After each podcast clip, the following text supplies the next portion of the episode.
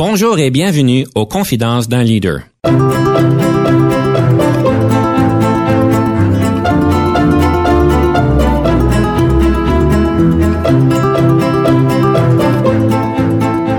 Ici Denis Lévesque, coach en leadership. Nous avons donc l'honneur et le privilège de recevoir en studio des leaders qui ont marqué leur communauté afin d'apprendre de leur expérience et de s'inspirer de leur sagesse.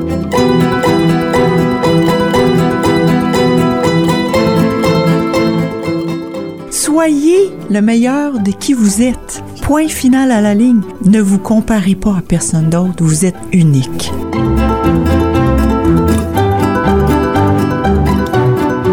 Bonjour et bienvenue à Confidence d'un leader. Aujourd'hui, on se pose des questions assez profondes. Est-ce que tout le monde peut être un leader ou une leader? C'est une bonne question à se poser. On va se la poser. On va pouvoir débattre le sujet aujourd'hui. On va parler du fameux servant leadership, le, le leadership qui est vraiment axé sur être au service des autres. Qu'est-ce que ça veut vraiment dire? C'était vraiment dans les grandes vagues dans les années 90 et 2000, euh, le servant leadership et on va pouvoir aborder aujourd'hui sur la chronique du conseil du coach la question de la vision. Comment importante est la vision? On vous donne quelques exemples de belles visions parce qu'on sait qu'en tant que leader, c'est important d'avoir une vision, de la définir, de la communiquer et de pouvoir bien s'assurer qu'elle soit bien comprise, évidemment. Pour nous aider à naviguer tout ceci, comme d'habitude, on a une invitée extraordinaire avec nous. On a Madame Anne-Marie Lévesque, qui est une leader de la fonction publique et avocate retraitée. Bonjour, Madame Lévesque. Bien, bonjour, Monsieur Lévesque. Ça va être intéressant. J'ai jamais eu l'occasion de pouvoir dire l'évêque, l'évêque. J'ai eu un, un monseigneur euh, l'évêque de Gatineau qui était ici avec nous jusqu'à un moment donné, mais jamais de famille l'évêque, malgré qu'on n'est pas parenté, je pense. Hmm, je penserais pas, mais on sait jamais. Peut-être distante, fesse gauche. Ben peut-être, oui. Peut-être. Évidemment, dans les bateaux de la France qui sont venus au Canada il y a bien des années. Madame Lévesque, quand même, vous avez une belle, très belle carrière. Vous êtes native de Hull. Vous avez complété des études en commerce et en droit civil à l'Université d'Ottawa. Vous avez même fait une fiscalité, une, excusez-moi, une maîtrise en fiscalité à l'Université de Sherbrooke. Après vos études, vous avez joint le ministère de la Justice du Canada à titre d'avocate, plaideuse en droit fiscal, et c'est au sein de la fonction publique fédérale que vous avez fait carrière. Vous avez pris votre retraite de la fonction publique en décembre 2019, donc c'est assez récent, et vous avez œuvré dans cette euh, dans la fonction publique en tant qu'avocate, plaideuse, fiscaliste, gestionnaire et exécutive. Même vous avez été sous-ministre adjoint, si je me trompe, euh, donc dans cette belle carrière de 30 ans au, au sein de plusieurs ministères, dont le ministère de la Justice, Industrie Canada, les ministères, les ministères des Finances et de l'Agence du revenu du Canada. J'en continue, mais tout ça pour dire, vous avez très belle carrière et vous avez, en fait, d'après ce que j'ai entendu dire, laissé une très belle marque, euh, très personnelle et le monde ont des très belles choses à dire à propos de vous. Ben, c'est très gentil, merci. Certains diront que j'ai pas été capable de garder une job très longtemps puisque j'en ai eu plusieurs. Mais ça, c'est pas un défaut, ça. Ça, c'est bien. Vous aviez besoin d'un nouveau défi, n'est-ce pas? Tout à fait. Ben, je vous comprends. On commence sur une bonne note. Madame Lévesque, une des choses que on a, on, vous- on dit à propos de vous, c'est que vous avez vraiment laissé des belles marques au point de vue que les personnes qui travaillaient avec vous dans vos équipes, donc pour vous, on pourrait presque dire, d'une manière où est-ce que vous avez bien développé, se sont, ces personnes-là se sont bien senties. Et il, il semblerait que les femmes ont été vraiment particulièrement bien invitées de se développer, de pouvoir poursuivre leur carrière et ont bien apprécié ça. Je me pose la question, est-ce que c'était intentionnel? Est-ce que c'est un accident de parcours? Et qu'est-ce qui se passe avec les femmes qui ont particulièrement apprécié ça? Je suis certain que les hommes l'ont apprécié, mais ça a été soulevé quand même.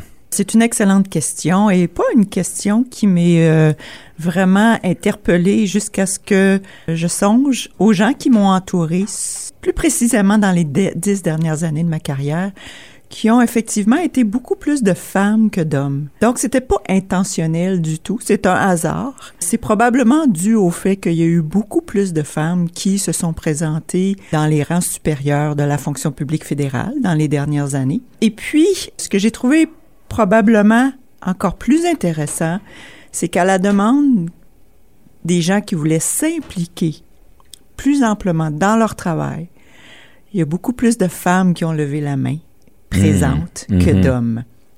Et je ne sais pas pourquoi. Euh, ce qui a fait en sorte que j'ai travaillé avec des femmes exceptionnelles toute ma vie, et probablement que c'est pour ça que c'est elles qui ont pu profiter un peu plus de moi. Je suis certain que ça pourrait faire une analyse scientifique pour, qui pourrait étudier le tout, mais bon, tout ça pour dire c'est bon parce que vous avez pu équilibrer, si on peut dire, la, donc la proportion homme-femme dans les cadres supérieurs dans la fonction publique. On sait qu'il y a beaucoup de travail à faire. Encore. Alors tout ça pour dire, nous allons rentrer dans le feu du sujet, si vous voulez. On va pouvoir, si vous voulez dire, débattre. Est-ce que tout le monde peut être un leader? Madame Lévesque, je vous donne trois minutes. Selon moi, tout le monde a la trempe d'un leader. Il s'agit de faire un choix. C'est pas un choix facile pour tout le monde. C'est pas que je dis que tout le monde va choisir d'être un leader. Mais j'ai toujours cru que les gens avaient la possibilité de lever la main et de dire moi, je, je suis présente ou présent et je m'implique à un niveau différent de ce qui est le travail de tous les jours ou les tâches qui nous sont, qui nous sont assignées. Ça prend quelques qualités par contre. Euh, oui, tout le monde peut être un leader, tout le monde peut choisir d'être un leader, mais il s'agit aussi d'avoir un peu de courage. Euh, ça prend de l'énergie être leader. Ça prend une écoute, selon moi, pour être un bon leader. Il y a des leaders partout, il y en a qui sont plus efficaces que d'autres. Euh, je crois aussi qu'il faut l'humilité pour être un bon leader, être euh, capable d'apprendre des autres. Et je pense aussi qu'on peut être leader pour des périodes ou des tâches définies. Euh, certainement, moi, quand j'ai commencé ma carrière au travail, même auparavant, dans ma jeunesse, je ne me voyais pas du tout comme leader. Je n'avais pas euh, cette personnalité-là d'être, euh, d'avoir une voix plus forte, d'être là, d'être présente, d'être, comment je pourrais dire, remarquée ou remarquable. Et puis, c'est vraiment lorsque j'ai commencé à travailler avec des gens exceptionnels qui m'ont donné des tâches, qui m'ont euh, amené à être leader, que j'ai développé cette, euh, cette capacité, mais aussi ce goût, parce que c'est le fun. C'est agréable d'être leader quand on choisit de l'être. Alors moi, je pense que tout le monde peut être leader. Il s'agit de ne pas avoir peur, j'ai trop souvent vu des gens paralysés par la, peur, la peur de faire des erreurs, la peur de, de ne pas réussir. Malheureusement, pour ces gens-là, cette peur-là fait en sorte qu'ils ne réussissent pas. Pas parce qu'ils n'ont pas le talent ou les capacités, mais parce qu'ils s'auto-détruisent eux-mêmes en évitant de se lancer puis dire, ben, on s'essaye. Qu'est-ce qui est la pire chose qui peut arriver? Qu'on ait l'air fou? Oh mon Dieu! ben, ça peut être drôle, en fait. il, faut en, il faut en profiter quand ça arrive, puis il faut, il faut avoir un sens de l'humour aussi, hein? Pas se prendre trop au sérieux. Vous avez pratiquement défini le leadership, donc le courage, l'énergie, l'écoute, l'humilité, apprendre des autres. J'ai particulièrement apprécié qu'il y a un leadership pour une période de temps. Le leadership aujourd'hui que vous amenez va être bon pour cette période, mais Dieu sait, ça pourrait ne pas fonctionner ou être demandé ou nécessaire dans trois ans parce que l'organisation, l'équipe est rendue en quelque part d'autre. Donc, je pense qu'on pourrait en faire même un livre sur le leadership avec ces thématiques-là. Moi, j'irais un peu plus loin. Parce que oui, on parle de leadership. tout le monde peut devenir un leader ou une leader. Oui, d'accord, je suis d'accord avec vous. Je suis d'accord que ça demande des compétences. Vous avez parlé de qualité et je suis certain que, bon, on pourrait arriver avec tout un gabarit de compétences. Il y en a une tonne. Vous en avez bien souligné des, des plus importantes, certainement. Mais je pense qu'il y a une différence entre un bon leader, une bonne leader et un mauvais leader, une mauvaise leader. Je pense qu'on parle toujours du débat. Est-ce que le leadership est inné ou est-ce qu'il il est acquis? Je pose même la question dans la rafale, est-ce que le leadership est inné ou acquis? Et c'est une grande question, c'est débattu. Tout le monde a des positions différentes, que c'est inné, c'est acquis. Les grands gourous en leadership font toutes les études. Je vais vous dire, jusqu'à ce jour-ci, j'ai pas entendu euh, de science, de, de, choses particulièrement qui vont dire si c'est oui ou non. Je vais simplement dire que je pense comme tout athlète, on, on fait toujours référence à des athlètes, il y a des compétences et un naturel inné qui nous amènent jusqu'à un certain point. Alors on va l'appeler sur une échelle de 0 à 100, on va la, disons que notre naturel nous amène à 70 et on est les meilleurs qu'on peut être, ça c'est vraiment inné. On a besoin de des compétences supplémentaires pour nous amener à 100. Et 100 c'est le meilleur, on est super bon, on est reconnu par tout le monde. Donc on arrive à ce 100 là, mais il y a quand même une proportion d'inné et un une, proportion d'acquis, d'après moi. Mais c'est certain qu'il y a des personnes qui sont nées avec un inné plus élevé que d'autres. Euh, on n'est pas tous faits pour être un leader. Il y en a, il certains d'entre nous qui sont vraiment faits pour être des recherchistes, des scientifiques, et ça demande vraiment une intelligence incroyable et des compétences incroyables que, bon, pas tous les leaders ont. Alors, j'aimerais pouvoir dire que oui, tout le monde peut être un leader, mais est-ce que ça, ça va mener vers un bon leadership ou un mauvais leadership? Et est-ce que, encore plus important, est-ce que ça va être le leadership du moment nécessaire? Pour la majorité des leaders que j'ai rencontrés dans ma carrière, dans ma vie, il y a une portion de dîner qui est beaucoup moins grande que le 70 que vous proposez. Puis je dirais que pour moi aussi, ça s'appliquerait. Je dirais qu'il y a probablement des qualités qui sont innées, qui nous permettent d'être un bon leader jusqu'à 50% Les autres compétences qui nous permettent d'être bons leaders, pour moi, et pour ceux que j'ai vus grandir, c'est plus acquis avec l'expérience, avec l'apprentissage auprès de bons leaders et auprès de moins bons leaders. Parce qu'on apprend des deux. On apprend aussi des collègues, pas nécessairement des leaders, mais on apprend des collègues et on apprend des employés mm-hmm. qui, si on est à l'écoute, puis on a une certaine humilité par rapport à nos compétences, on est capable de prendre la critique de nos employés, puis d'évoluer dans notre capacité, dans nos compétences de leader. Alors, je dirais qu'il y a peut-être moins d'innés que 70% alors, bon, c'est pas scientifique, aucunement. Et l'autre élément que vous avez rajouté à la fin, c'est on n'est pas des bons leaders dans toutes les situations. Moi, j'ai été, je pense, humblement, une bonne leader dans les fonctions qu'on m'a données. Est-ce que j'aurais été une bonne leader dans d'autres circonstances, dans d'autres situations? Pas certaine. Et il faut savoir, il faut, il faut se connaître soi-même et puis pas prendre ça comme un échec quand on n'est pas un bon leader dans une certaine mhm. situation, une mhm. certaine circonstance. Puis je pense que pour, euh, pour beaucoup de leaders, on a des bons égaux. Ça vient aussi avec le travail, le, territoire, comme on mhm. dirait. Euh, mais cet ego-là, il faut, faut le calmer de temps en temps, puis avoir une réflexion sur le soi. Je pense que la confiance est importante. On doit se montrer en confiance, sachant qu'elle doit être méritée et qu'elle doit être bien acquise. Mais je pense pour euh, aller plus loin, on parle de inné, on parle d'acquis, mais je pense qu'il y a une fonction qui est fondamentale pour tous les leaders, parce que quand on devient un leader, on apprend beaucoup sur nous-mêmes. On apprend sur nos limites. Et Dieu sait le travail que je fais avec mes clients en coaching. On parle de compétences, on parle d'inné, mais souvent, quand on veut corriger un comportement fondamental qu'on sait qui n'est pas nécessairement toujours bien, par exemple, on crie à tout le monde parce qu'on est vraiment frustré, ou bien on pense qu'on doit toujours gagner, no matter what, comme on peut dire, souvent, faut aller plus loin. Je veux pas faire de la psychologie, mais souvent, il y a des déprogrammations qui doivent se faire parce qu'on a, on a pris une identité quand on était plus jeune face à ce qui s'est passé et on l'amène avec nous, qu'on le veut ou non, qu'on ait 50 ans, 40 ans, si on n'a pas fait le travail. Alors, il y a aussi cette question d'ouverture d'esprit, de pouvoir faire ce travail personnel pour vraiment être le meilleur de qui on peut être, le 100% qu'on peut devenir. Madame Lévesque, c'est un débat intéressant. On pourrait continuer pendant des heures, j'en suis certain, mais bon, le temps passe en espérant que nos auditeurs vont se satisfaire de nos réponses et pouvoir nous dire qui c'est qui a vraiment gagné ce débat ici.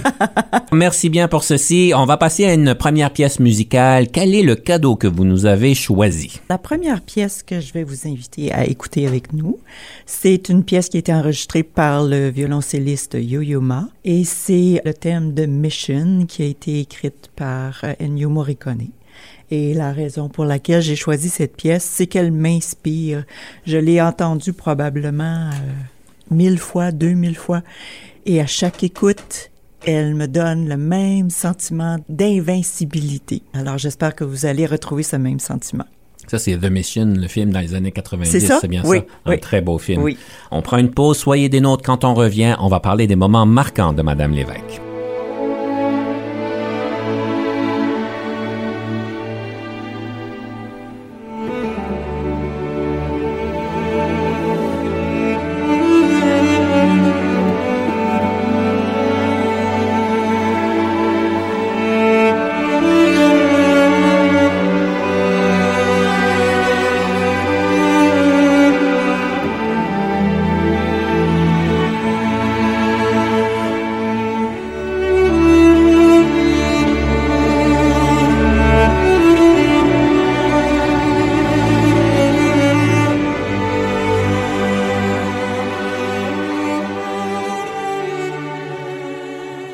Denis Lévesque. Si vous cherchez l'excellence en leadership, nous sommes intéressés à vous parler. Venez nous visiter à solutionoptigestion.ca.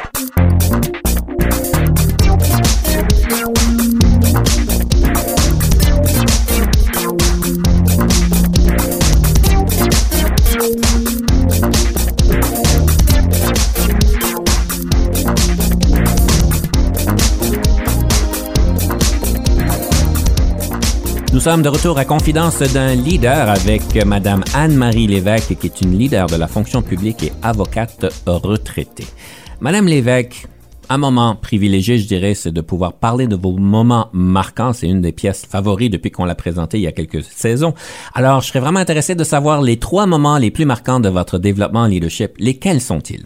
Ce sont des moments, je pense, qui m'ont donné l'occasion d'apprendre sur moi, mes limites, mais aussi l'impact que j'avais sur les gens que je me rendais pas compte. Hmm. Alors, je vais commencer par celui qui m'a fait le plus de peine D'accord. dans ma carrière. Alors, euh, J'étais jeune gestionnaire au sein de la fonction publique fédérale. J'avais une équipe d'avocats qui travaillait avec moi, dont j'avais la, gestion du travail, des capacités, etc. Puis euh, mon patron, après quelques années, m'approche pour m'informer qu'il décidait de parachuter un avocat d'ailleurs dans notre équipe à un niveau supérieur. Sachant très bien, connaissant très bien mon équipe, euh, je savais qu'ils auraient des problèmes à accepter Mhm. ce nouveau venu puisqu'on ne comprenait pas ses compétences. Et pour plusieurs des gens de l'équipe, ils voyaient ça comme une opportunité manquée pour eux d'obtenir des promotions. Et je partageais avec eux cette opinion. Alors j'en ai discuté avec le patron qui Mhm. voulait faire ça et il m'a informé qu'il n'était pas d'accord avec ma position et que je le veuille ou non, cette personne-là était pour joindre mon équipe à un niveau supérieur. J'ai dû réfléchir longuement à qu'est-ce que je devais faire avec cette situation-là. Si je ne pouvais pas seconder ou supporter la décision de mon patron, Mhm. qu'est-ce que je pouvais faire dans les circonstances? Alors, à l'époque, j'avais un coach. Ah, fantastique. Et puis, je suis allée le voir, je lui ai expliqué la situation et il me fait comprendre deux choses. La première, c'est je dois seconder mon patron dans sa décision si je veux rester dans mon poste. Mhm. Et la deuxième, c'est mes valeurs. Mhm. Est-ce que la décision de parachuter quelqu'un affectait mes valeurs à un point tel où je ne pouvais pas vivre avec moi-même? D'accord. Alors, euh, après beaucoup de réflexions, une soirée, une nuit, je suis retournée voir mon patron pour lui informer que je devais quitter mon poste, que j'adorais, que je devais quitter l'équipe que j'adorais, parce que je ne pouvais pas l'appuyer dans sa décision. Ça a été un moment marquant pour moi parce que je me suis rendu compte de deux choses, que mon équipe passait avant moi, et la deuxième, c'est que mes valeurs, on pouvait pas les affecter comme ça, on pouvait pas me changer. Mhm. Euh, c'était trop important pour moi la, la justice, qu'est-ce qui était correct aux yeux des employés. Chose assez inopinée, mon patron a soudainement compris l'importance de cette décision de parachuter quelqu'un et il a changé d'idée. À ce jour, je ne pense pas qu'il avait compris l'impact de sa décision jusqu'à ce que je lui dise comment grave c'était pour être pour l'équipe Mhm. de faire ce qu'il voulait faire. Est-ce que vous avez resté? Je suis restée Est-ce que, vous avez- est-ce que vous avez réussi à trouver une paix, sachant qu'une décision a été faite, renversée, c'est bien beau, mais je pense qu'il y a, ques- il y a une question de confiance, de manque de respect par rapport à votre potentiel patron à ce moment-là? C'est sûr que ça a eu un impact sur ma relation avec mon patron. Mhm. Euh, mais encore une fois, je pense que j'étais assez honnête avec lui. J'étais capable de verbaliser euh, mes émotions, Mhm. euh, le déchirement. Et puis, j'ai vu qu'il avait compris. Et pour moi, ça a été un signe d'un bon leader aussi de changer Mhm. d'idée. Parce qu'il y a plusieurs autres patrons qui auraient dit, ben, va-t'en. J'ai eu une certaine admiration pour lui. Oui, oui. Malgré tout ça, de se dire, ben, il était quand même capable de changer d'idée quand il a vu l'impact de sa décision. Notre relation a changé, mais j'ai quand même réussi à trouver une façon de respecter et d'admirer cet homme. Moi, je vous félicite parce que le courage que vous avez démontré, parce que nombre de personnes qu'on rencontre en tant que leader, que je coach, que d'autres personnes coachent, il y a des dilemmes de ce genre-là. Et quand nos valeurs sont affectées et quand on n'est pas capable d'exprimer ça, de dire c'est pas la place pour moi. Autant que j'aime ça, autant que j'ai des rêves pour pouvoir faire X, Y, Z, c'est juste pas la place pour moi. Et euh, on se sent emprisonné quand on est dans cette zone-là. Et combien de personnes n'ont pas le courage de dire regarde, c'est pas pour moi. Puis si vous avez pris 24 heures pour prendre la décision, quand même, c'est pas évident. En tout cas, je trouve ça incroyable de que vous ayez fait ça. Et, je dis ça parce que je, travaille avec des leaders depuis 14 ans dans, dans un domaine que je fais et je vois pas ça souvent. J'étais jeune aussi, alors il y a peut-être l'innocence de la jeunesse qui a joué à ma faveur à cette époque-là. Puis aussi une, certaine euh, partie de moi qui me disait, ben je vais me trouver un autre emploi. Enfin, il, faut être euh, honnête envers soi-même et il faut avoir le courage de ses convictions. Mm-hmm. et, et, pour moi, je ne pouvais pas faire face à mes employés puis de leur dire que la décision du patron était acceptable. Mm-hmm. Alors, il y a tout ça qui était entré en, ligne de compte. Mais oui, ça m'a fait beaucoup de peine d'avoir à vivre cette situation-là. Et quand j'ai annoncé à mon patron que je devais quitter, eu égard aux circonstances, ça a été un, coup très difficile premier moment marquant. Le deuxième, ça serait lequel? Le deuxième, c'est venu d'un collègue, en fait. Encore une fois, encore assez jeune, peut-être euh, dix ans euh, dans ma carrière mm-hmm. au ministère de la Justice, avec des responsabilités importantes au niveau des positions à prendre dans certains dossiers. J'avais pas froid aux yeux, Mm-hmm. Alors, euh, j'ai toujours cru dans les débats et alors j'étais très vocale au sein des équipes euh, pour euh, faire transparaître mes positions, etc. À un moment donné, un de mes collègues qui est venu me voir après une rencontre où on a eu des débats assez importants et qui me dit Tu prends beaucoup de place. C'était pas un employé, c'était un collègue. Sur le coup, j'ai eu une réaction un petit peu bon. Dans ma tête, je me suis dit ben c'est c'est à vous de prendre votre place. Vous avez qu'à vous imposer vous aussi. Bon, j'ai pas partagé ça, mais c'était ma petite voix intérieure qui me disait ça. Et puis, euh, en retournant à la maison, prenant une marche, je me suis dit, ben, hmm, c'est peut-être pas juste la faute des autres. Mm-hmm. Peut-être que c'est vrai que je prends beaucoup de place, sans aucun doute, oui. Mais est-ce que je laisse de la place aux autres de s'exprimer? Peut-être que c'est pas tout le monde qui a la parole facile. Mm-hmm. C'est pas tout le monde qui est capable d'interjeter au moment euh, dans une discussion vive puis de faire valoir sa position. Mm-hmm. Peut-être que je donne pas le temps aux gens de s'exprimer. Ça a été un bel apprentissage de ce collègue que j'ai remercié plus tard, pas mal plus tard. Mon orgueil ayant été un petit peu euh, affecté. Tout à fait. Mais j'ai appris une bonne leçon avec lui. Je le remercie encore aujourd'hui qu'on n'est pas tous pareils. On n'a pas tous la capacité de se battre au moment où il le faut, où je pense qu'il le faut. Alors, il faut donner la place aux autres. Et la troisième? La troisième, c'est le deuil le mm. deuil des choix que l'on doit faire. Encore une fois, un peu plus tard maintenant dans ma carrière, j'ai dû faire un choix au niveau d'une d'un poste, d'une promotion qu'on m'avait offert. Le choix était entre ma vie personnelle et mon travail. Et en tant que leader, euh, pour moi, je pense qu'on est souvent confronté à plusieurs choix. Mhm. Pas nécessairement entre le travail et la vie personnelle. Ça peut être tout autre choix entre deux types d'emplois, entre deux, deux choix de vision, mais il faut faire le deuil du choix qu'on ne prend pas. Oui. Ouais, il, il faut apprendre à le laisser aller et à dire c'est correct c'est c'est pas la fin du monde euh, de, de, ne pas courir après tous les lapins en même temps. euh, mais il faut faire le deuil. Pour moi, ça a été important à un moment donné de dire, ben la promotion ou la carrière, oui, c'est beau, j'ai travaillé toute ma vie très fort pour ça, mais il y a autre chose dans la vie. Et puis de dire non à certaines promotions, ça a été aussi un travail d'humilité, mm-hmm. hmm, très important pour le leadership, pour moi, l'humilité. Et, euh, et c'est ça, euh, le deuil des choix qu'on fait. Ou des inactions qu'on prend. Oui, ça aussi. Mais il faut être conscient. Oui. Il faut le faire consciemment. Oui. Tout à fait.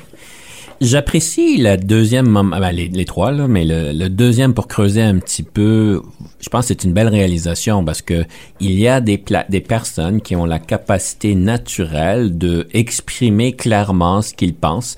Et c'est certain quand on est en rencontre d'équipe, c'est important de nourrir la conversation avec les différents points de vue. C'est ça qu'on veut. Mais c'est certain qu'il y en a d'autres qui, typiquement plus introvertis, ont besoin du temps pour mûrir ce qui vient juste d'être dit, pour revenir avec quelque chose qu'ils trouvent de qualité. Pas tout le monde qui est capable de pouvoir l'exprimer. Donc, je trouve ça bien que vous avez fait cette réflexion-là. Mm-hmm. Quelle serait votre suggestion pour quelqu'un qui reçoit un commentaire du genre pour laisser place à l'autre? Tout à fait. Alors, reconnaître le courage quand il est bien motivé. Euh, J'ai l'impression que il y a probablement des commentaires de ce genre qui sont qui sont faits qui sont pas nécessairement motivés par les bonnes Tout à fait. choses. Bon, quand la motivation elle est valable, l'introspection, c'est sûr, c'est essentiel pour grandir, c'est de prendre le temps de prendre une pause. Alors, euh, le, comment, le conseil que je donnerais aux gens qui reçoivent ce genre de commentaires, premièrement, d'identifier si la motivation de la personne qui nous donne le commentaire est, est correcte, valable. Et dans ce temps-là, de prendre une pause, de ne Mhm. pas passer un jugement sur le commentaire ou sur la personne. Peut-être de demander à des gens de confiance autour de nous si ça se peut qu'on soit un peu comme ça. Et puis les gens qui nous aiment, ils vont nous le dire. Avec douceur. Oui. Merci d'avoir partagé ces moments marquants. C'est certain qu'il y en a plusieurs, évidemment, mais euh, j'apprécie bien ça. À ce point-ci, j'aime vous inviter de nous présenter votre deuxième cadeau. Donc, ça serait quoi la deuxième pièce musicale? J'ai choisi la pièce musicale interprétée par Céline Dion qui s'appelle On ne change pas. Pour les paroles de cette chanson qui, je pense, me touche particulièrement. Je pense pas que j'ai changé beaucoup depuis mon enfance, malgré tous les rôles que j'ai eus dans ma vie. Mhm. Et l'autre, c'est pour l'interprète, Céline Dion, qui est quelqu'un que j'admire pour différentes raisons. Pas nécessairement pour ses choix musicaux, mais pour avoir eu la carrière qu'elle a eue, mais être restée authentique et fidèle à elle-même. Malgré qu'il y a une dichotomie, on ne change pas, mais vous venez juste de dire que vous changez quand on vous donne des commentaires. Alors, on vous On laisse. grandit, On- on, grandit, Ah, on- mais on... reste qui on est. D'accord. Alors, j'aime bien ça. On grandit, on ne change pas. Donc, on ne change pas. On va écouter cette belle pièce musicale. On prend une pause. Soyez des nôtres. Lorsqu'on revient, on va parler d'un livre ou d'un podcast sur le leadership.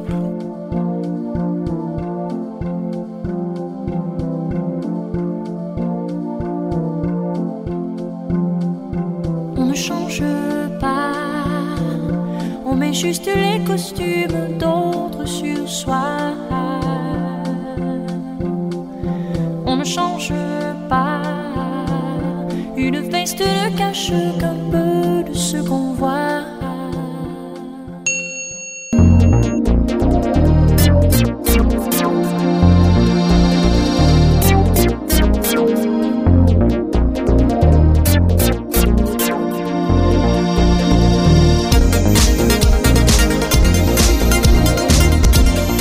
Nous sommes de retour à Confidence d'un leader et nous sommes ici avec Madame Lévesque, qui est une leader de la fonction publique et avocate retraitée. C'est le temps d'un livre ou d'un podcast. Toujours une belle place pour pouvoir continuer à mousser, euh, à grandir, pas de changer comme vous avez dit, à grandir en tant que leader. Quel est ce podcast ou ce livre que vous nous présentez? Malheureusement, moi, je n'ai pas vraiment trouvé de livres ou de podcasts qui m'ont inspiré dans mon voyage de leader. Ce que j'ai trouvé par ailleurs, c'est des gens autour de moi qui m'ont appris plus qu'un livre, plus qu'un podcast. Alors, pour tous ceux qui ont écrit des livres sur le leadership, je suis certaine que vous avez écrit des livres fantastiques. Pareillement pour les gens qui ont fait des podcasts, incluant celui dont je, je prépare aujourd'hui avec vous. Mais pour moi, ce qui m'a le plus inspiré dans mon euh, projet de leader, ça a été les gens avec qui j'ai travaillé. Principalement mon premier patron, ma première patronne, en fait, euh, au sein de la fonction publique fédérale, m'a appris à écouter les gens, à travailler fort, mais à comprendre que le rôle de tout individu, en fait, c'est d'être le meilleur de soi-même dans la tâche, dans le projet qui nous est donné d'a- d'accomplir, que ce soit au travail ou ailleurs. Et pour moi, cet apprentissage-là, bien que résonnait avec les apprentissages de mes parents, euh, a été une confirmation importante, euh, ce qui a fait en sorte que je me suis jamais comparée à qui que ce soit dans ma vie.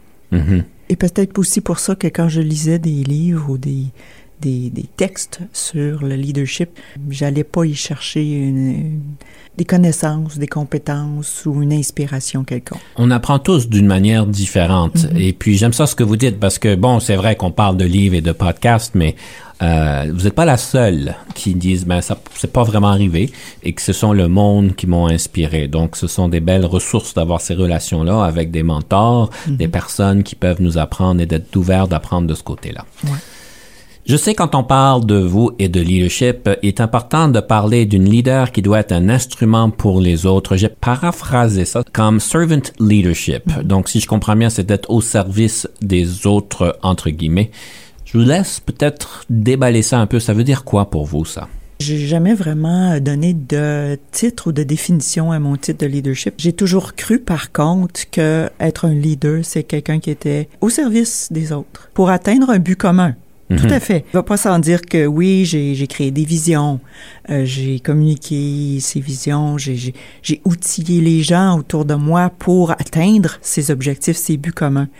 Mais mon rôle principal comme leader, pour moi, a toujours été d'être euh, l'instrument qui permettait aux gens de s'accomplir dans l'objectif d'atteindre nos, euh, nos, nos objectifs ou notre vision. C'est devenu, je pense, tout à fait naturel chez moi d'être comme ça, probablement parce que je suis la troisième de quatre chez nous, euh, qui, est, qui est toujours l'enfant un petit peu euh, oublié ou laissé de côté ce qu'ils disent. Pour moi, en fait, là où j'excellais, autant par ma propre opinion de moi-même, mais aussi par l'opinion des, des autres qui Mhm. m'entouraient, que ma force, c'était de donner aux confiance aux gens d'atteindre leur plein potentiel. Et ce qui me faisait le plus de peine dans mon travail ou dans mes interactions, c'est les gens qui disaient je suis pas capable avant même d'avoir essayé. J'ai toujours pensé que pas mal tout est possible, pas seul. Et je dis pas qu'il faut atteindre nos objectifs seuls ou notre plein potentiel seul, mais je pense qu'on est tous capables d'atteindre notre plein potentiel. Il il faut se donner la chance. J'ai vu trop de gens être paralysés par la peur. Et puis, c'est c'est probablement pour ça que j'ai travaillé très fort à, je dirais pas porter les autres, mais d'être là s'ils tombent, s'ils trébuchent, puis de leur donner la motivation, le coup de pouce nécessaire pour qu'ils se relèvent ou pour qu'ils continuent d'exceller et, et d'atteindre leurs propres objectifs de travail ou de, de, de vie. C'était probablement pour moi les plus beaux moments de ma vie, c'était de voir les autres s'accomplir. Qu'est-ce que vous faites quand quelqu'un dit je suis pas capable? C'est difficile pour moi de comprendre quelqu'un qui dit ça. Mhm. Euh, déjà, de comprendre qu'ils me disent qu'ils sont pas capables, pour moi, c'est, comme un extraterrestre. Comment ça, t'es pas capable? Ouais, mais il y a des choses qu'on peut pas faire. Bon. Demandez-moi de monter le mont Everest. Je vais vous dire, je suis pas capable, ça m'intéresse même pas. Bon, alors c'est ça, là. L'objectif dans tout ça, c'est de déterminer on n'est pas capable de quoi. Hein? Oui. Et puis pour certaines personnes, ce qu'on leur demande, ils sont pas capables. Si vous me demandez de jouer au tennis, je vais vous dire je ne suis pas capable. Je n'ai aucune coordination entre la motricité de mes mains et mes yeux. Bon. Bon, alors physiquement, je ne suis pas capable. Alors on va pas s'entêter à essayer de faire de moi un athlète de tennis. Alors il faut connaître les gens, il faut qu'on se connaisse. Quand les gens nous disent je ne suis pas capable, il faut qu'on sache qu'ils ne sont pas capables de quoi exactement. Parce que si c'est de, de devenir quelqu'un qu'ils ne sont pas, Mais si vous je me suis demandez- tout à fait d'accord avec eux. Mais si vous me demandez de faire une présentation à votre cadre exécutif pour mettre à jour sur un dossier, je suis pas capable. Pourquoi? Ben, Alors, ça- quels sont les obstacles qui Ben, j'ai vous pas de compétences, puis je suis nerveux, puis je vais complètement flamber. Bon, alors on va travailler sur les éléments qui vous manquent. On va voir si vous pouvez atteindre cet objectif-là, pas demain matin. Peut-être que demain matin, c'est pas réaliste. Ouais, mais me- c'est, c'est tellement d'anxiété là qui remonte là, ça, je suis pas capable de, là, je suis pas capable de respirer là. Ah ben, on n'est pas obligé d'imposer ça aux gens non plus. C'est un peu dramatique, je comprends Oui. là, mais Je voudrais pas avoir à traiter d'une urgence, mais il faut accepter quand les gens nous disent ça, ça me, ça me dépasse. C'est trop pour moi. Mais ça veut pas dire qu'ils sont pas capables de travailler autour dans l'équipe pour atteindre le même objectif. Donc, OK, c'est pas à toi à faire la présentation, tu ne te sens pas capable, je vais l'accepter. Mhm. Mais on va travailler ensemble, par contre, pour que tu acquières les compétences, pour que peut-être un jour tu sois capable. Et puis si tu dis je veux pas être capable, ça m'intéresse pas d'être capable là-dedans, ben on passe à autre chose. Si que, moi je ne serai jamais un bon joueur de tennis, alors on passe à autre chose. Mais vous pourriez. Non. Et j'ai fait mon deuil de ça il y a longtemps. Vous n'avez pas eu le bon coach pour ça. Ça doit être ça. Je vous donner j'ai un bon coach de- de tennis qui serait très bon pour vous. Je vais vous le recommander par la suite. Ayant dit ceci, est-ce que vous êtes capable de faire la rafale? On va essayer. Alors on s'essaye. Oui. La différence entre le leadership et la gestion. Un gestionnaire, c'est quelqu'un qui s'occupe des finances, des ressources humaines, qui planifie le travail, etc. Un leader, c'est quelqu'un qui inspire, qui développe une vision, qui n'a pas nécessairement les fonctions de, de gestion. Quelle marque de voiture conduisez-vous? Une Hyundai, Votre passe-temps préféré? marcher dans la forêt, Le nombre d'heures moyennes que vous passiez au bureau à la fin de votre carrière? entre 40 et 50. Je vous donne quatre qualificatifs. Situez-vous par rapport à ceux-ci. Créative, bagarreuse, cérébrale ou envieuse. Est-ce que je peux en choisir trois? Oui, bien sûr. Je dirais créative, oui, axée sur les solutions. Cérébrale, parce que ça fait partie de ma formation. Bagarreur, euh, je n'ai jamais laissé tomber un défi. Si vous n'étiez pas devenu une leader, qu'auriez-vous voulu devenir? Cette question-là m'a causé des problèmes parce que je ne crois pas que je suis devenue leader. Ce que j'ai fait, c'est que j'ai été le meilleur de moi-même dans le cadre de ma vie. Quel est le sens de l'argent pour vous? Assez pour vivre. Gauchère ou droitière? Droitière. Votre couleur préférée? Rouge. Votre film préféré? J'en ai pas. Le lieu visité préféré? Les montagnes en Patagonie. Vos forces? Intelligente, honnête, humble. Ça semble un peu difficile à dire dans le cadre de ça. Puis je ne lâche jamais. Vos faiblesses? Je ne lâche jamais et j'ai peu de temps pour la paresse. Le leadership au féminin, est-ce que cela existe? Je suis pas certaine. En fait, euh, probablement, mais je n'ai aucune euh, étude ou information particulière sur le dossier. Le yoga au travail est approprié. Je dirais la méditation au travail et le yoga, bien sûr. Votre meilleure question d'embauche que vous posez aux candidats. Si vous ne connaissez pas la réponse à un problème ou une situation, que faites-vous? Votre application favorite. Je n'en ai pas. Je ne suis pas techno. Comment vous vous changez les idées? Un souper avec les amis. Le nombre d'heures de sommeil. 8 à 10. Quand vous étiez Mhm. Ah. 8 à 10. 8 à 10. Oui. Je suis jaloux. que mettez-vous sur votre pizza? Beaucoup de fromage. La fameuse question, le leadership assigné ou acquis? Les deux. Avez-vous déjà travaillé avec un coach? Si oui, qu'est-ce que ceci vous a donné? Ça m'a donné une perspective différente et ça m'a permis de m'ouvrir les yeux sur des réalités que je ne croyais pas. En tant que leader, qu'est-ce qui vous frustrait au travail? Les gens qui n'essaient pas En tant que leader, qu'est-ce qui vous rend heureuse?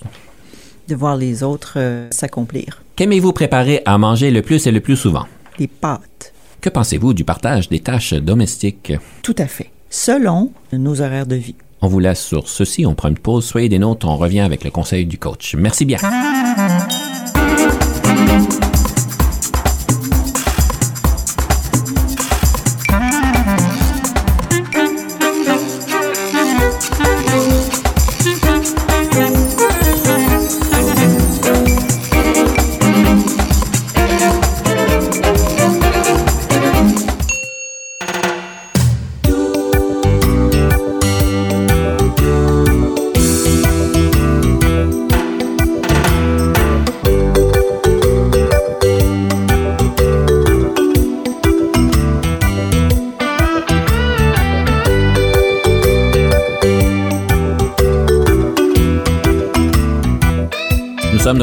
Confidence d'un leader et j'aimerais aborder une série de conseils par rapport à l'importance de la vision. On sait qu'en tant que leader, il est important de créer une vision pour notre équipe, pour notre organisation peut-être, et de pouvoir bien l'articuler. Ceci permet donc à l'équipe de comprendre où est-ce que vous vous situez, de comprendre où est-ce qu'on veut s'en aller, et c'est certain que c'est facile de dire.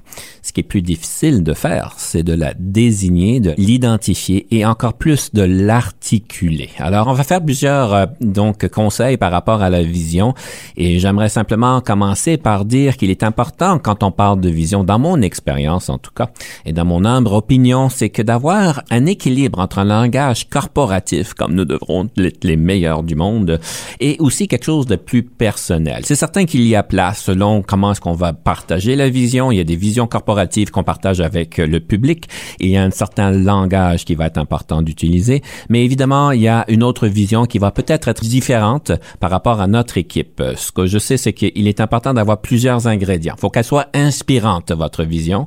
Il faut faire le lien avec les clients, les clients qu'on dessert soit à l'interne ou soit à l'externe. Et il nous permet de faire des meilleures décisions parce qu'on sait où est-ce qu'on s'en va. Donc, c'est un élément clé. Et évidemment, ce qui est une opportunité de pouvoir motiver les troupes et en fait les personnes à venir se joindre à vous. Je vous partage quelques visions corporatives que j'ai trouvées intéressantes. Ils sont en anglais parce que bon, il semblerait que les anglophones sont meilleurs que moi à créer des visions. Mais Tesla, par exemple, leur vision, c'est to create the most compelling car company of the 21st century by driving the world's transition to electric vehicles. Alors, je trouve ça intéressant comme vision corporative. Amazon nous dit to be the earth's most customer-centric company to build a place where people can come to find and discover anything they might want to buy online. Alors encore une fois, une vision intéressante et elle a été bien mûrie. IKEA to create a better everyday life for the many people. Ça, c'est très bien. Et j'adore celui de Disney. To be one of the world's leading producers and providers of entertainment and information. Il y a un peu d'humilité dans tout ça. Pas la meilleure, mais one of, the best. Termine avec Southwest Airlines to be the world's most loved most efficient and most profitable airline. Alors, il y a ce côté plus personnel qui rentre en jeu. Mesdames et messieurs, chers leaders, je vous invite de pouvoir faire cette réflexion-là. La prochaine fois, nous allons pouvoir aller un peu plus loin par rapport à une vision, mais je vous laisse avec ces ingrédients-là pour commencer.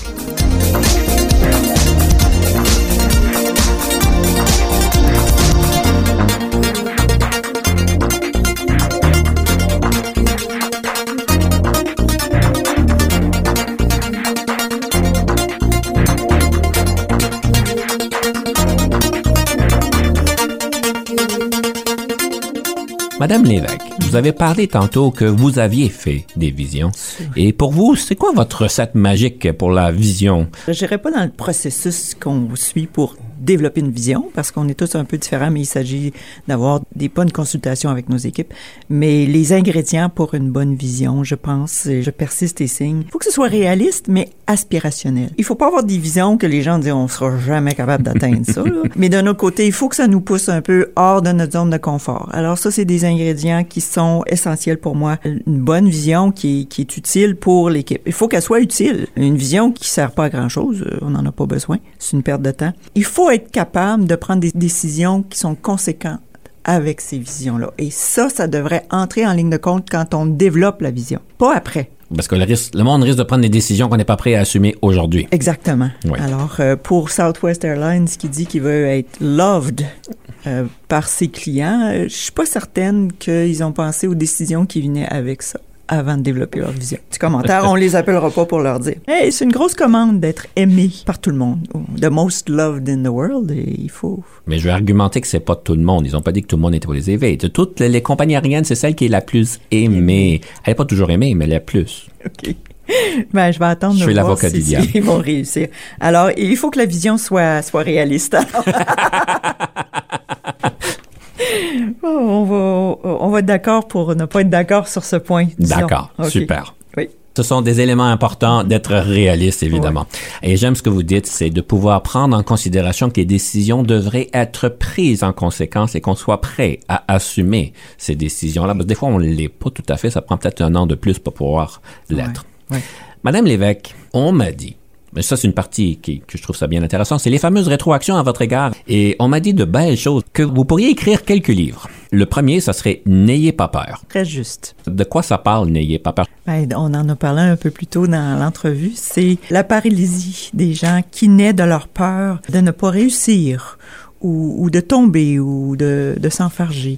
Alors, euh, pour moi, euh, ne pas avoir peur d'avoir peur.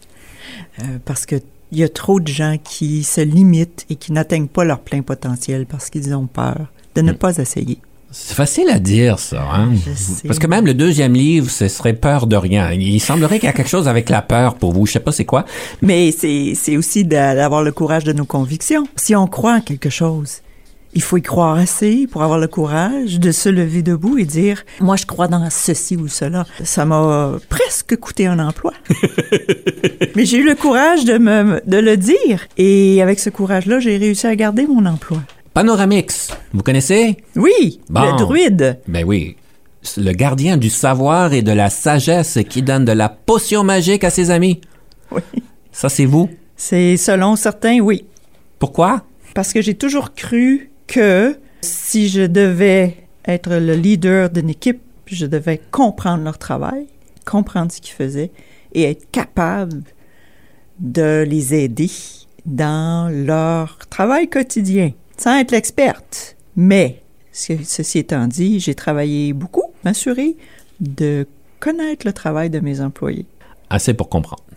Un peu plus. Prochaine question, mais en fait, c'est une question qu'on vous demande de vous poser. Ça a à voir avec crainte, courage, peur.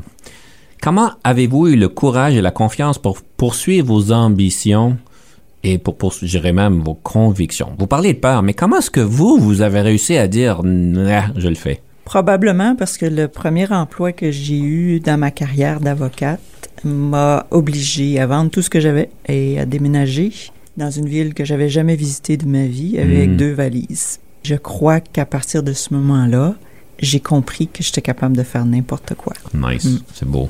On devrait dire à tout le monde d'aller dans une autre ville avec deux valises, voir qu'est-ce que ça donne. En anglais. D'accord. On est francophone, on va rester c'est ça. francophone. Oui. La partie la plus difficile de rôle de leader, je, je vois, vous- si j'ai bien compris, vous étiez sous-ministre adjointe? Tout le monde pense qu'on devrait tous devenir sous-ministre adjoint, là, que ça serait fantastique, je pourrais prendre toutes mes décisions, le monde va pouvoir dire, faire ce que je leur dis de faire, là. Mais je les regarde travailler, euh, mes sous-ministres adjoints, mes clients, puis ils travaillent fort. Ouais, ils devraient travailler même plus fort que tous leurs employés, en fait. Mhm. Euh, des postes de, de, de pouvoir ou d'influence de, ce niveau-là requièrent en fait beaucoup plus de travail Mhm. que le contraire.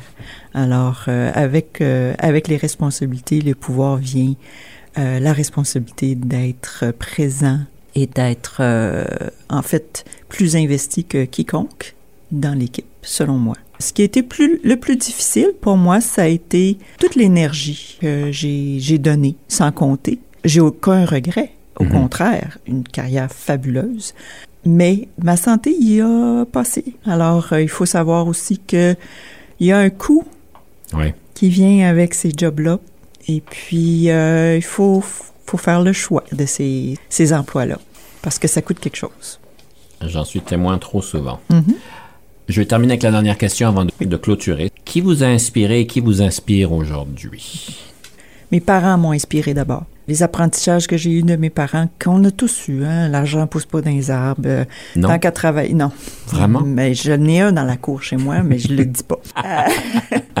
C'est quand on commence quelque chose, on le finit. Tant qu'à faire quelque chose, on le fait bien. Ces apprentissages-là ont été formateurs toute ma vie. Nice. Euh, et je leur dois une Pierre Chandelle, à ma mère principalement, qui était féministe avant son temps et qui, qui a permis à ses filles d'aller à l'université, d'avoir des carrières, etc.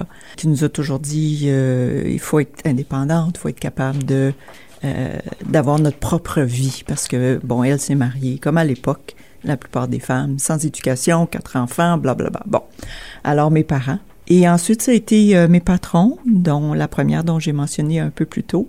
Et des gens, je n'ai pas beaucoup d'inspiration des gens connus, célèbres. Sauf peut-être Nelson Mandela, de par son, son courage, bien entendu, ses convictions et de n'a- n'avoir jamais laissé tomber. Un qui m'impressionne de par ses, euh, ses capacités oratoires, Barack Obama. Je ne sais pas si dans la vie c'est un homme extraordinaire, mais dans ses discours, c'est un homme extraordinaire qui, qui continue de, de m'épater. C'est certain qu'il y a beaucoup de personnes autour de nous qui Oui. peuvent nous inspirer. C'est pas les exemples qui manquent. On a beaucoup de bonnes personnes. Oui.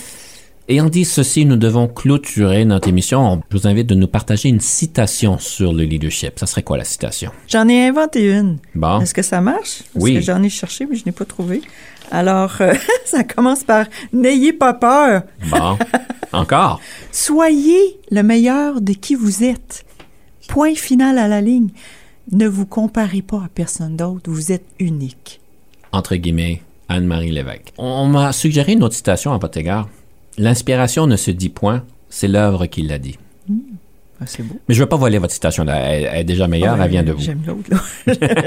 On clôture avec une belle pièce musicale. Question de nous, de nous laisser sur de bonnes notes. Euh, Quelle est cette pièce musicale?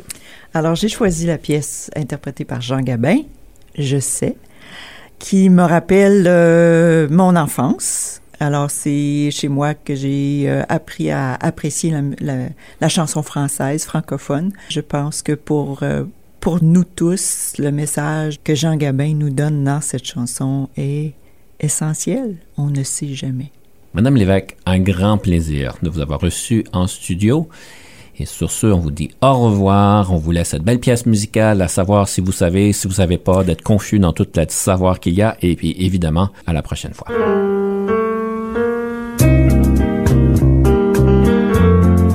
Quand j'étais gosse, haut comme trois pommes, je parlais bien fort pour être un homme.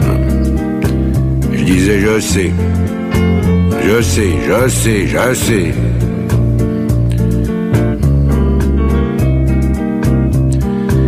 C'était le début, c'était le printemps.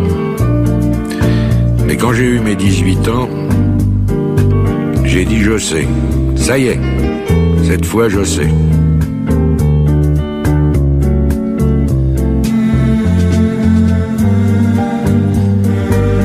Aujourd'hui, les jours où je me retourne, je regarde la terre où j'ai quand même fait les 100 pas, et je ne sais toujours pas comment elle tourne.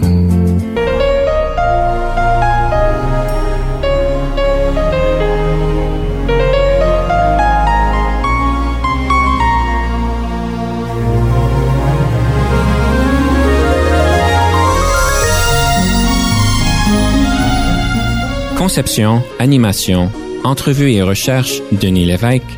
Montage et réalisation, Jean-Paul Moreau. Confidence d'un leader est une production et une présentation d'Unique FM 94,5.